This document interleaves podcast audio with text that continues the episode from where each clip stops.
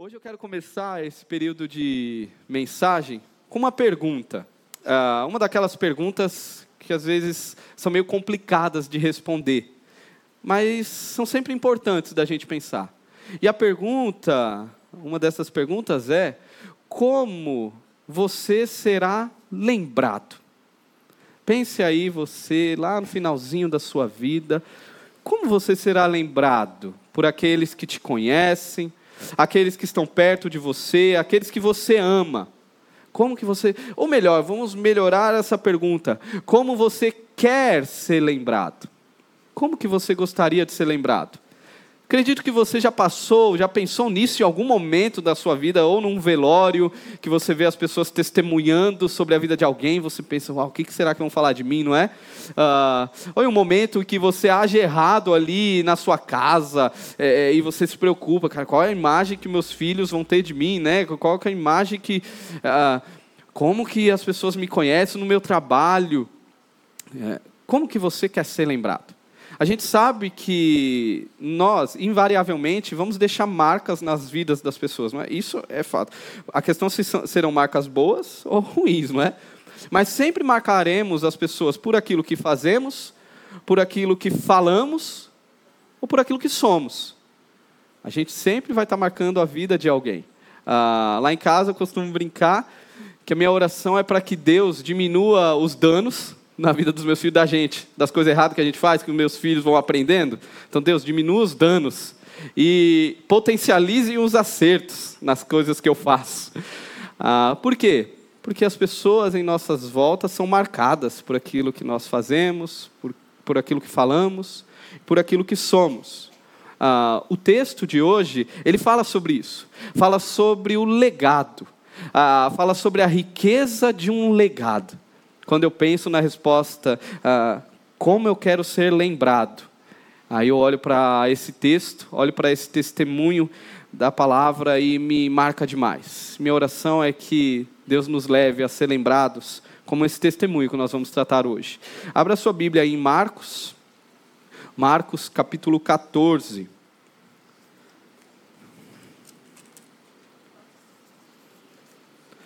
Marcos capítulo 14,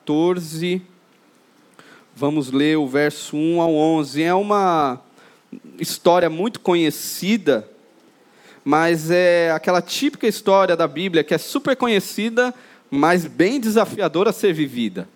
E a Bíblia tem isso, não é? Você sabe de tudo. Às vezes a questão não é o, o intelecto, é o coração, não é? Que ainda não consigo viver isso. Então eu acredito que Deus tem muito a nos ensinar através dessa narrativa. Marcos, capítulo 14, vamos ler do versículo 1 até o 11. Faltavam apenas dois dias para a Páscoa e para do, a festa dos pães sem fermento. Os chefes dos sacerdotes e os mestres da lei estavam procurando um meio de flagrar Jesus em algum erro e matá-lo. Mas diziam: não durante a festa, para que não haja tumulto entre o povo. Estando Jesus em Betânia, reclinado à mesa na casa de um homem conhecido como Simão o leproso, aproximou-se dele certa mulher com um frasco de alabastro, contendo um perfume muito caro, feito de nardo puro. Ela quebrou o frasco e derramou o perfume sobre a cabeça de Jesus. Alguns dos presentes começaram a dizer uns aos outros indignados: Por que este desperdício de perfume? Ele poderia ser vendido por trezentos denários e o dinheiro ser dado aos pobres. E eles a repreendiam severamente. Deixem-na em paz, Jesus disse, porque, que, porque estão perturbando ela praticou uma boa ação para comigo, pois os pobres vocês sempre terão com vocês e poderão ajudá-los sempre que o desejarem, mas a mim vocês nem sempre terão. Ela fez o que pôde, derramou o perfume em meu corpo antecipadamente, preparando-o para o sepultamento. Eu asseguro que onde quer que o evangelho for anunciado em todo o mundo, também o que ela fez será contado em sua memória. Então, Judas Iscariotes, um dos doze, dirigiu-se aos chefes dos sacerdotes a fim de lhes entregar a Jesus. A proposta muitos alegrou e lhe prometeram dinheiro. Assim, ele procurava uma oportunidade para entregá-lo. Senhor, continue falando aos nossos corações por meio da tua palavra, Deus. Oro para que a tua palavra queime em nós ah, tanto nas vidas que estão aqui, como aquelas que estão ah, assistindo essa mensagem em casa ou vão assistir posteriormente, nós oramos, Pai, para que a Tua palavra queime os nossos corações e nos transforme para a Tua glória. Em nome de Jesus. Amém. Ah, Marcos, o evangelista Marcos aqui, ele tem um costume no, nos seus escritos, no seu evangelho, de fazer uso de contrastes. Isso é muito característico dele. Tem pelo menos 16 histórias que ele escreve muito parecida com essa, no formato que a gente chama de sanduíche. Não sei se você percebeu. A história começa com uma cena, depois vai para outra, depois volta para a cena inicial. Ele faz isso 16 vezes no Evangelho. E nas 16 vezes que ele faz isso, Marcos está ensinando para nós sobre o que é seguir a Jesus. Nessas 16 histórias são características que Marcos está nos ensinando o que é seguir a Jesus. E essa história não é diferente. Essa história aqui vai nos apresentar com três cenas. Uh, e a primeira cena, uh, para nós, que nós vamos ver, é de líderes religiosos que querem entregar Jesus. Líderes religiosos que querem entregar Jesus. É o versículo 1 que eu acabei de ler aí. Ó. Faltavam apenas dois dias para a Páscoa e para a festa dos pães sem fermentos. Os, os chefes dos sacerdotes e os mestres da lei estavam procurando um meio de flagrar Jesus em algum erro e matá-lo. O texto começa com homens importantes na sociedade naquela época. Os chefes dos sacerdotes e os mestres da, da lei tinham um lugar de autoridade, um lugar importante, não apenas na religião. Não é que eles eram pastor daquele grupo, não. Eles tinham um poder muito maior do que a religião ah, na verdade, a religião exercia um poder muito grande na vida da, na, naquela sociedade. Um poder político, econômico. Eles ditavam. Eles se sujeitavam ao Império Romano, que dominou a Israel naquele período, mas os sacerdotes, o, os chefes dos sacerdotes, eram os representantes. Eles eram os políticos. Tinha o povo, os judeus, tinha os chefes dos sacerdotes e os romanos. Ah, o povo se reportava aos chefes dos sacerdotes. E eram homens de extrema importância ali e de poder, eles tinham poder. Estes homens tinham nome e sobrenome. Era uma turma de um círculo social ah, muito importante. E o texto começa mostrando para a gente que eles estão procurando alguma, alguma oportunidade de matar Jesus. Por que, que esses homens querem matar Jesus? Por que, que os líderes religiosos naquela época, porque o Evangelho nos apresenta isso, o cenário de fariseus, de mestres da lei, ah, que querem matar o Messias. Isso fica muito claro quando você lê a Bíblia e você lê os Evangelhos. A religião, ela exerce um poder. Até hoje é assim. Se homens maus querem dominar pessoas, a religião é um ótimo caminho para isso. Você vê pessoas fazendo coisas bizarras, não é? A gente pregou na última série sobre os falsos mestres. E o tanto de, tanto de gente que segue falsos mestres e que fazem coisas absurdas. Por quê? Ai de você se tocar no ungido do Senhor, não é? Ai de você. Ah, de você se mexer com a sua cobertura espiritual. Ele diz para você o que você deve fazer. Ah, e não era muito diferente. Os líderes religiosos maldosos, malignos, usavam da religião como um artifício para domínio, para controle. Por que, que eles querem matar Jesus? Porque surge um homem na história que começa a bagunçar tudo. E nos últimos dias, até chegar nessa narrativa aqui, o negócio vai só piorando, a inveja deles vai aumentando. Porque esse homem vai e ressuscita Lázaro. E depois que ele ressuscita Lázaro, um monte de gente começa a crer nesse Jesus de Nazaré. Ah, esse homem ele entra de forma triunfal, com um cortejo, com, com uma multidão celebrando a sua chegada, a chegada de Jesus. Esse homem vai e purifica o templo, desce a porrada lá. Senão, isso daqui que vocês estão fazendo é uma bagunça. Taca as mesas, o povo estava vendendo, fazendo da igreja um comércio. Isso não acontece hoje em dia por aí, né? Vendendo e, e fazendo da fé um meio de lucrar. E Jesus vem e, e derruba tudo, e isso não, ele não aceitaria que isso seria feito. Para piorar, esses mestres, eles entendem que as parábolas e os discursos ah, de Jesus serviam, eram dirigidos contra eles também. Eles sabiam disso. E a coisa foi só se agravando, só se agravando. Ah, se você voltar uma página da sua Bíblia aí, em Marcos 11, versículo 18, você vê ah, esses homens estavam temendo a Jesus. Ah, quem Jesus estava sendo ali. Marcos 11, 18. Os chefes dos sacerdotes e os mestres da lei ouviram essas palavras e começaram a procurar uma forma de matá-lo, pois o temiam, visto que toda a multidão estava maravilhada com seu ensino. Jesus está atrapalhando o nosso negócio.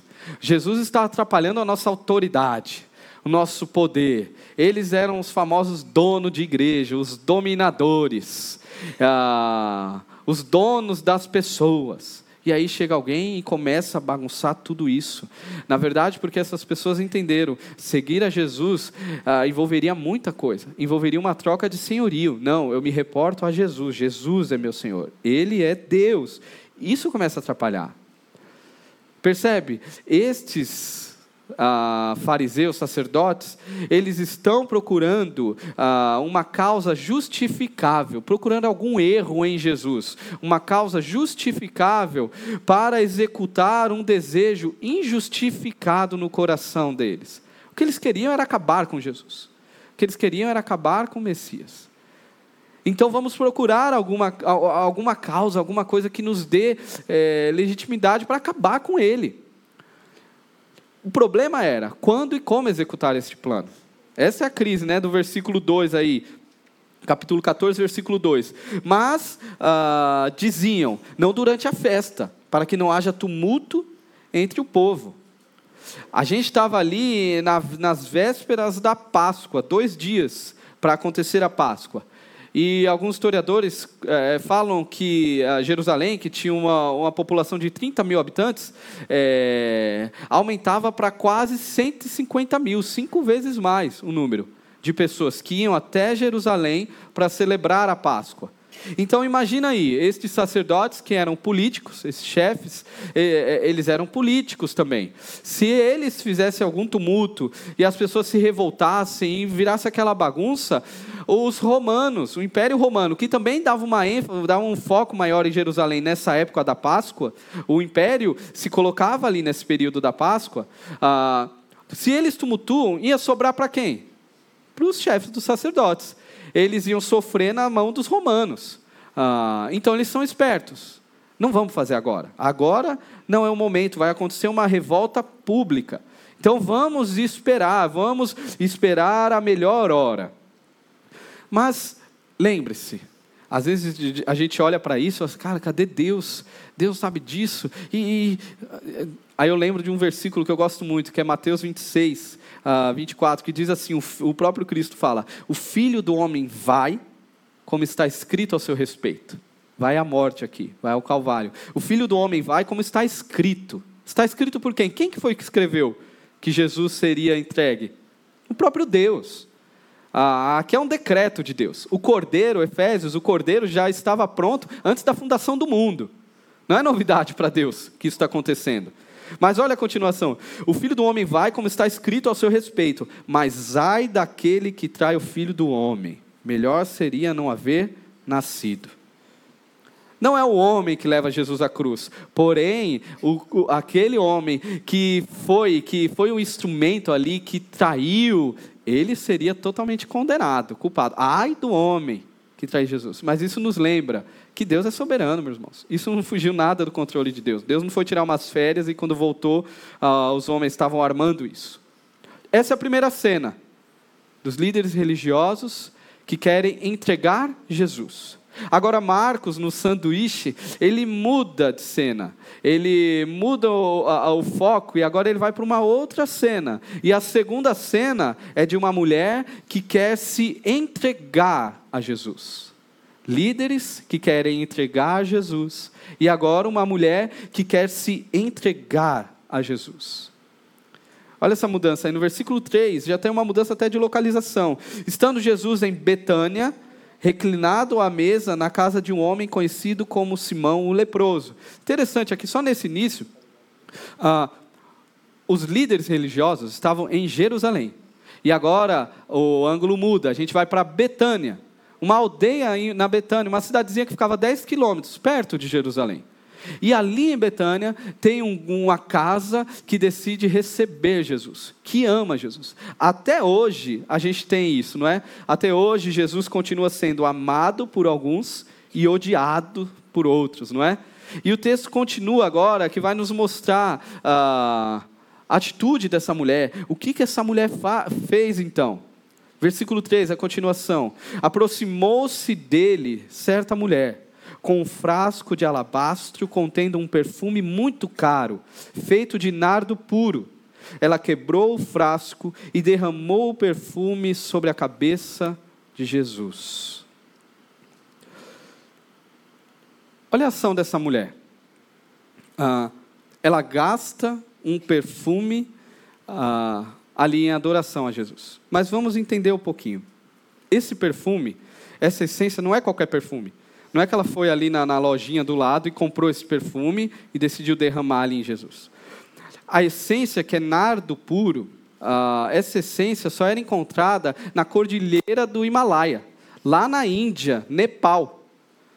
E essa essência era levada até Jerusalém e, e as cidades ao redor, uh, por meio do, de camelos. Homens pegavam e levavam, colocavam nos seus camelos e iam, um trajeto todo, um trajeto longo. E essa essência era vendida de gota a gota. Era um perfume extremamente caro. Cada gotinha valia um denário.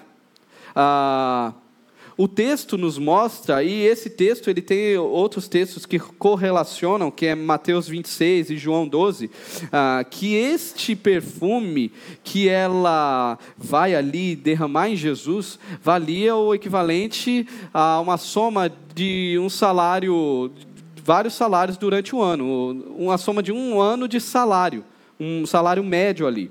Ah, decorrer da mensagem a gente vai ver aqui que essa mulher era uma mulher simples, de uma família simples. Muitos estudiosos entendem que este valor que ela tinha, essa mulher não é a mesma mulher pecadora de Lucas, não é o mesmo relato, é parecido, mas ali é em outro local, é outro contexto. Essa mulher, é, é muito provável que o valor que essa mulher tinha uh, e que ela gastou nesse perfume era um valor de uma herança da sua família era o valor de uma segurança de futuro que ela decidiu ofertar ali. Uh, ah, 300 denários naquilo. Uh, é, é a ideia, o, vaso seria o vaso de alabastro. É, é, a ideia daqueles vasos que é mais, é mais cheinho embaixo e em cima é tipo um caninho. Ela pega esse vaso então e ela quebra ele. Ela não joga gotinhas, ela não despeja, não, ela vai quebrar. Quando ela está fazendo isso, quer dizer que é tudo ou nada. Acabou. Ela vai gastar tudo em Jesus, é, que daria mais ou menos meio litro de perfume. Sabe quando você compra um perfume caro? Você faz como com perfume caro? Você sai tacando lá em você? Não faz, né? É um negocinho assim, passa em você, passa no filho lá já também, não é? Passa na camiseta, ah, fica com ele o dia inteiro, né? Ah, não é isso que essa mulher está fazendo, ela não, não teve reservas aqui. Ainda para piorar, ela solta os seus cabelos, né, como a gente vê nos relatos paralelos, ela solta os seus cabelos e enxuga os pés de Jesus.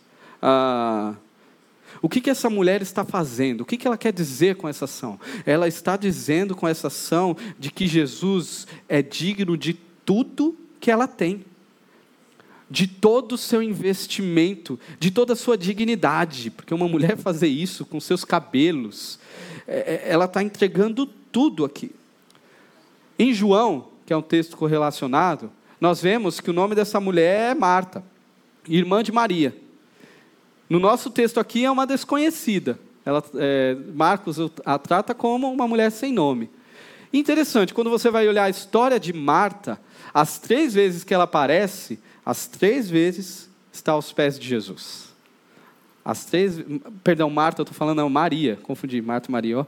As três vezes, Maria está aos pés de Jesus. Maria, irmã de Marta e de Lázaro.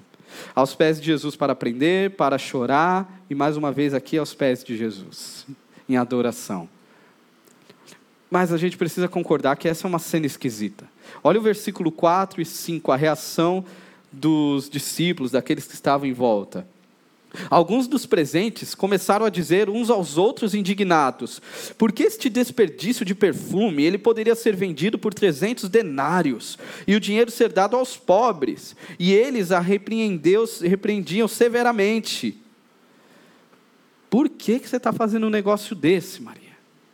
Que, que loucura é essa?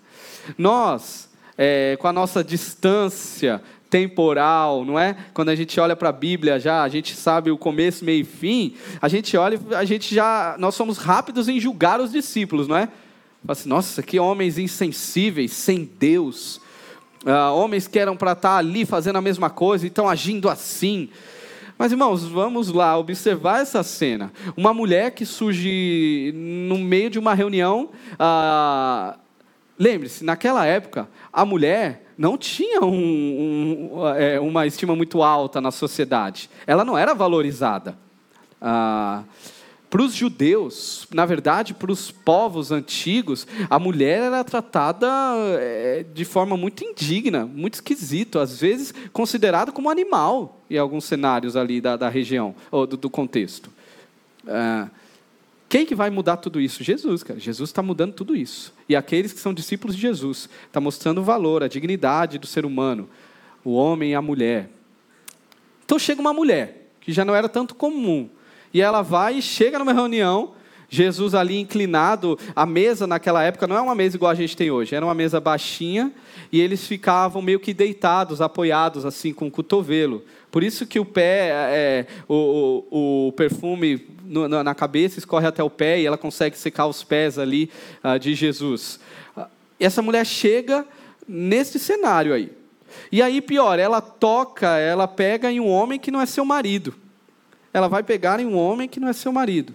E ela derrama o perfume sobre ele e seca os pés dele com seus cabelos. Imagina essa cena. Do nada, os discípulos estão lá. Eu fico imaginando o cheiro do perfume.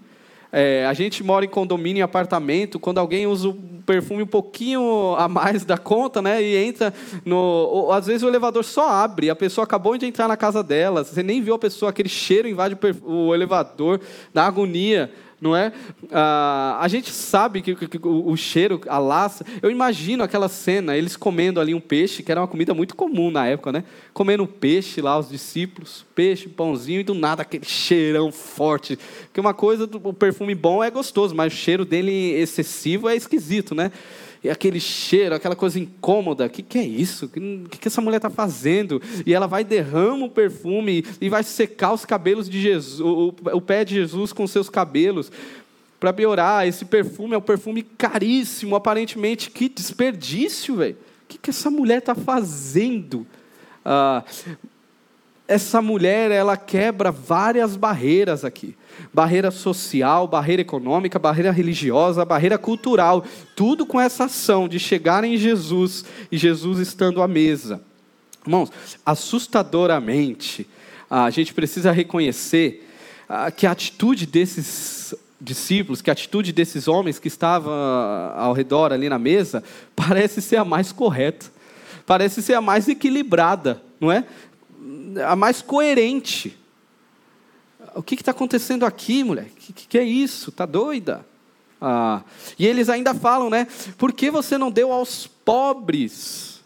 Na Páscoa era um costume, é, naquela, na cultura é, de Jerusalém, ali, na cultura dos judeus, de que as famílias mais pobres eram ah, presenteadas pelas famílias, por aqueles que tinham um pouco mais de condição, inclusive com um cordeiro pascual, para que essa família pudesse participar da Páscoa.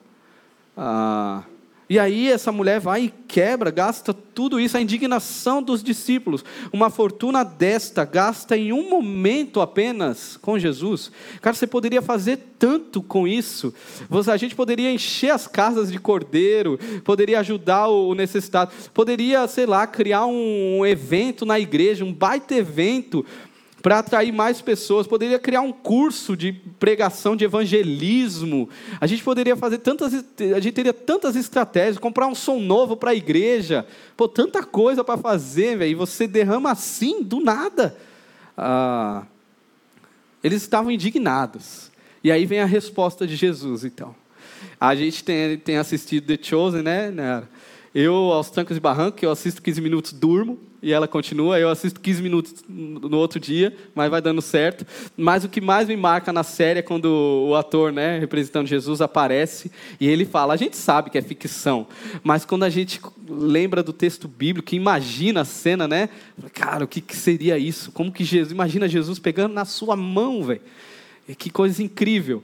Ah, então Jesus vem e fala. E quando Jesus fala, ah, tudo muda. Olha o versículo 6. Ele vai falar a partir do versículo 6. Deixem-na em paz, disse Jesus. Porque a estão perturbando?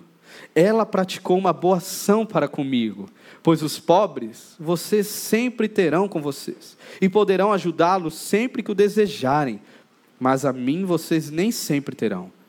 Ela fez o que pôde, derramou o perfume em meu corpo antecipadamente, preparando para o sepultamento. A questão aqui não é se é certo ou errado ajudar o pobre. De Gênesis e Apocalipse, a gente vê o coração é, cheio de compaixão ah, de Deus e nos ensinando a ter compaixão para os necessitados. Isso não é uma dificuldade. Nós precisamos amar os necessitados. A questão aqui é da oportunidade. Essa mulher, ela enxerga a oportunidade de afirmar, de declarar no seu coração e para todos aqueles que Jesus é mais importante do que qualquer outra coisa, do que qualquer outra pessoa. Jesus é mais importante. Jesus é mais importante. É isso que ela está falando. Ah, isso nos lembra como igreja que a finalidade suprema, a maior a finalidade da igreja não é assistência social mas é adoração a Jesus Cristo. Assistência social faz parte? Faz parte. A gente tem que cuidar, tem que cuidar. Mas isso não é o fim último. Eu percebo que tem pessoas que se confundem com isso.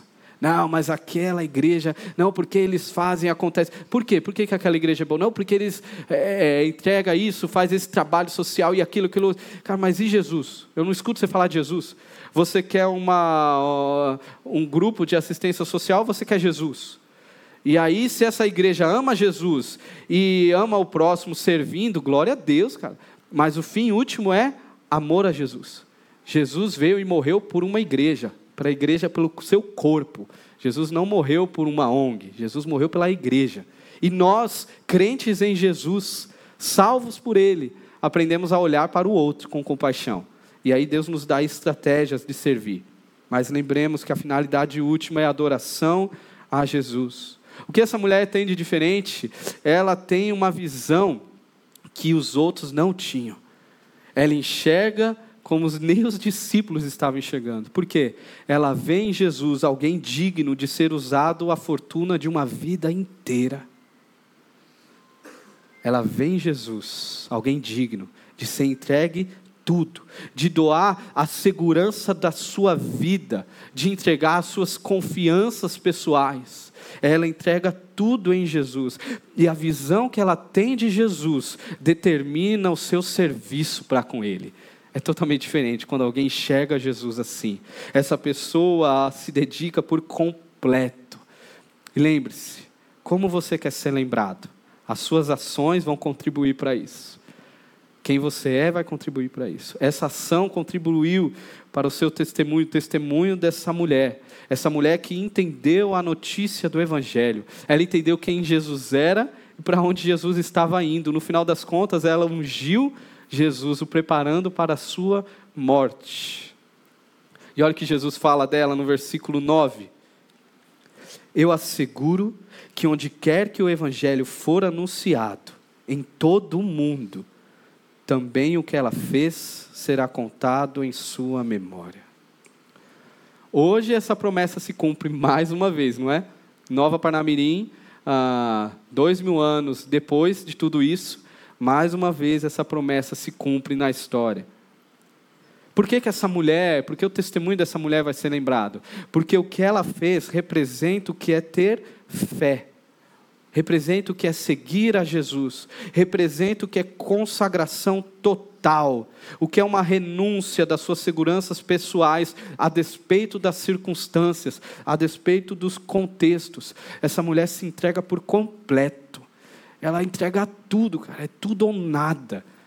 Ela pega a fortuna da sua vida, a segurança, talvez de um casamento, não sei se ela era viúva ou não, ou se ela ia se casar, se ela ia ter filho, eu não sei. O que eu sei é que ela entrega tudo ali, entrega tudo de uma vez, em adoração a Jesus. Interessante que nesse cenário aí, se você perceber comigo, não tinha nenhuma banda fazendo um fundinho musical, não é? Não tem nenhum tecladista lá, o Caio não estava lá tocando, ah, não tem um pastor falando e, e, e com palavras bonitas. Não está rolando isso. Não tinha luz apagada, não tinha um cenário pronto. Só tinha Jesus, cara. Só tinha Jesus. E Jesus foi suficiente para ela entregar tudo. Perceba, é necessário de você uma entrega total. E isso não vai acontecer no seu emocional apenas. Isso vai acontecer no todo do seu ser quando alguém reconhece Jesus como Salvador e Senhor de fato, essa pessoa a, a, trilha um caminho agora de renúncias, de entrega total de adoração a esse Deus. É quebrado o vaso, é entregue o perfume valioso. Marcos agora ele muda a cena. Sai dessa cena incrível, então, que é a ênfase ah, dessa narrativa, e volta para uma outra cena, você vai perceber esse retorno. Porque agora a terceira cena é de um discípulo que quer entregar Jesus.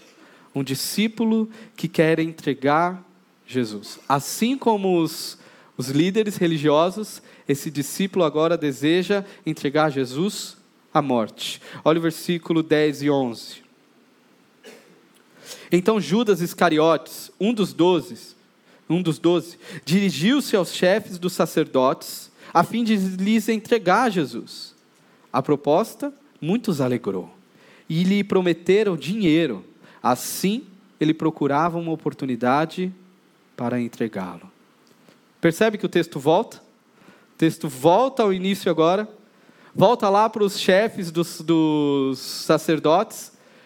Os chefes dos sacerdotes agora encontram um eco no coração de alguém que está próximo de Jesus.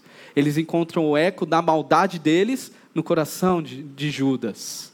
Ah, Judas está disposto a entregar Jesus. Quem era Judas?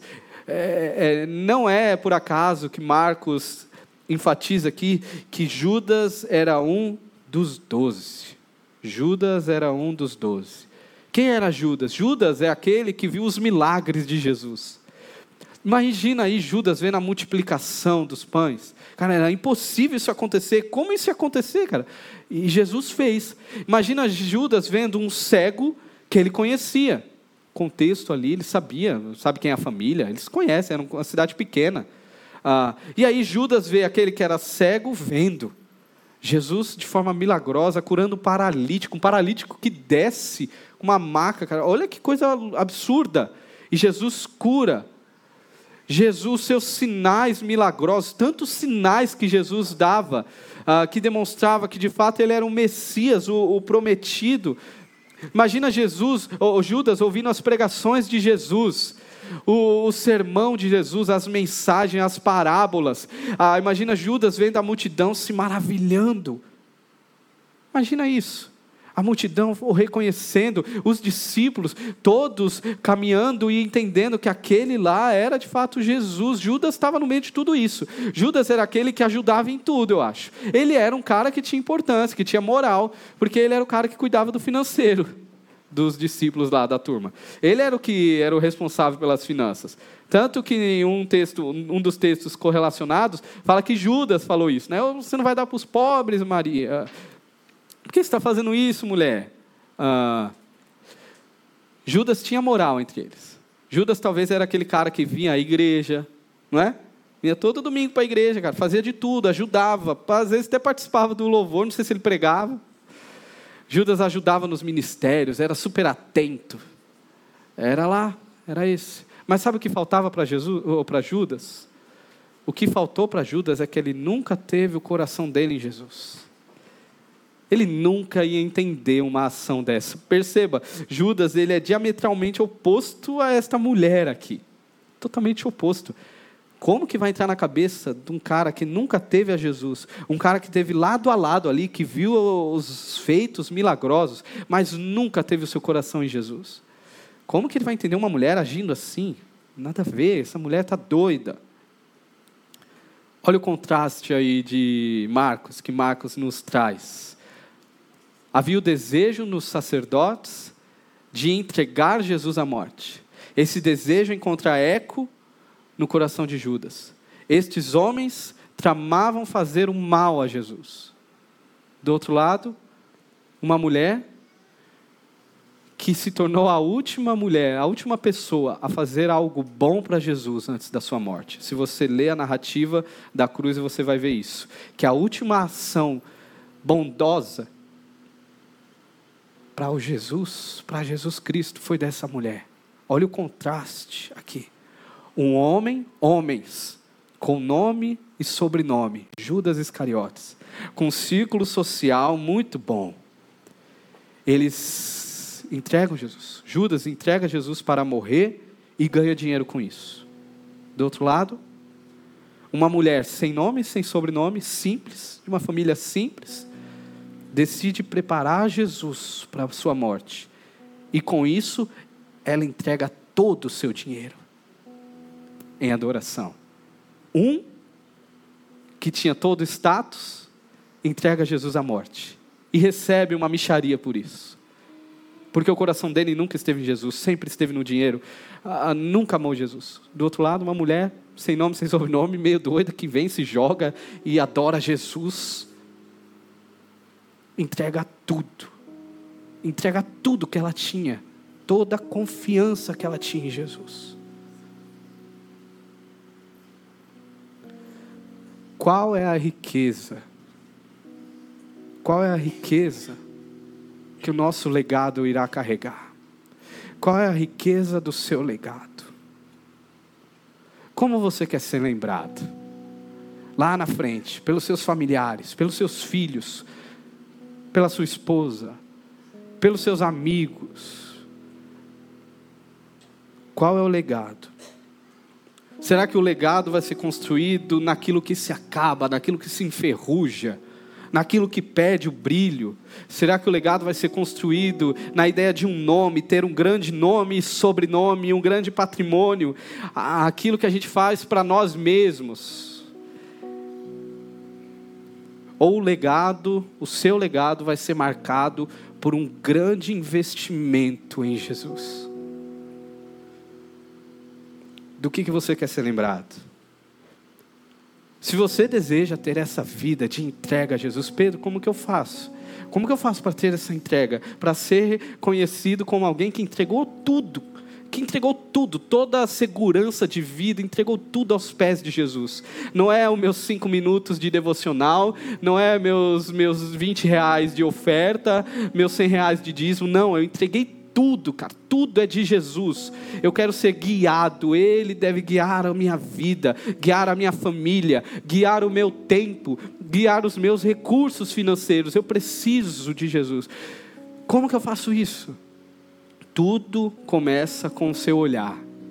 Qual é a forma que você enxerga Jesus? Como você tem olhado para Jesus? Jesus não pode ele nunca será o eco das suas realizações pessoais. Jesus nunca vai caber nisso. Jesus nunca vai ser um meio para você conquistar o que você quer. E olhe que muita gente prega isso, cara. e muita gente acha que Jesus é isso, um meio para alcançar, para ser abençoado, para prosperar, um meio para ficar bem emocionalmente. Ah, é, por que você quer Jesus? Não, porque Jesus, é, é, é, porque eu quero que minha família fique bem, porque eu quero, Jesus vai me ensinar a viver essa vida, a prosperar, a ter um coração assim assado e tal, e, e Jesus vai resolver minha vida. Jesus não é o meio, cara. Jesus é o fim último da sua existência. Jesus precisa ser o fim último da sua existência. Jesus não cabe no eco das suas realizações. Jesus não cabe nos ecos das minhas realizações. Jesus não é o trampolim para eu ficar famoso, conhecido, pregador. Jesus não pode ser isso. Isso era o que Judas pensava. Jesus seria um trampolim para ele. Isso é o que os fariseus pensavam. Isso é o que a multidão que não se entrega a Jesus pensa. Jesus é aquele que vai curar. Aquela pessoa que nunca assume compromisso com Jesus, não se envolve com a sua igreja, mas está lá para pedir cura, não é? Está lá, vai lá nos, nos lugares mais esquisitos para ir lá, para receber a oração poderosa, porque eu sei que Jesus vai curar. A conversa de Jesus com você não é sobre cura, ou melhor, é sobre cura, mas a cura da sua alma, não é? A cura do maior problema da sua existência. É de achar que você vive para você mesmo. A cura do eucentrismo. Essa é a cura de fato que vai acontecer. A qual Jesus quer nos levar. A cura de nós reconhecermos que a vida não é sobre a gente. Que o protagonista da nossa história, que o protagonista da sua história não é você, é o Cristo. E você é uma parábola agora, você é alguém que vai derramar ali o vaso e vai se consagrar a Jesus totalmente. Como você tem usado a sua vida, cara? Como que é a sua vida? Ele é digno de tudo que você tem, de tudo que você é. Ele é digno dos seus pensamentos. Ele é digno dos seus planos. Ele é digno de tudo que você tem. Ele é digno da sua família, dos seus medos, ele é digno das suas preocupações, você consegue entregar para Ele. Ele é digno do seu arrependimento pelo pecado. Às vezes você está manchado, se lambuzando com o pecado. Ele é digno de uma renúncia total pelo pecado, do pecado em amor a Jesus. Jesus, eu te amo mais, eu te amo mais, me ajuda a te amar mais. Ele é digno disso, Ele é digno dessa entrega total. Nós iremos cantar aqui. Eu te convido a fazer essa oração cantada, reconhecendo se há verdade naquilo que você fala, se de fato Jesus é tudo, e você de fato quer se entregar aos pés de Jesus, como essa mulher fez. Jesus, eu quebro aqui, quebro a minha autossuficiência, quebro as minhas realizações, quebro os meus recursos, quebro os meus relacionamentos, quebro os meus planos, entrego a Ti. Jesus, eis-me aqui, eis-me aqui. Faça essa oração cantada conosco.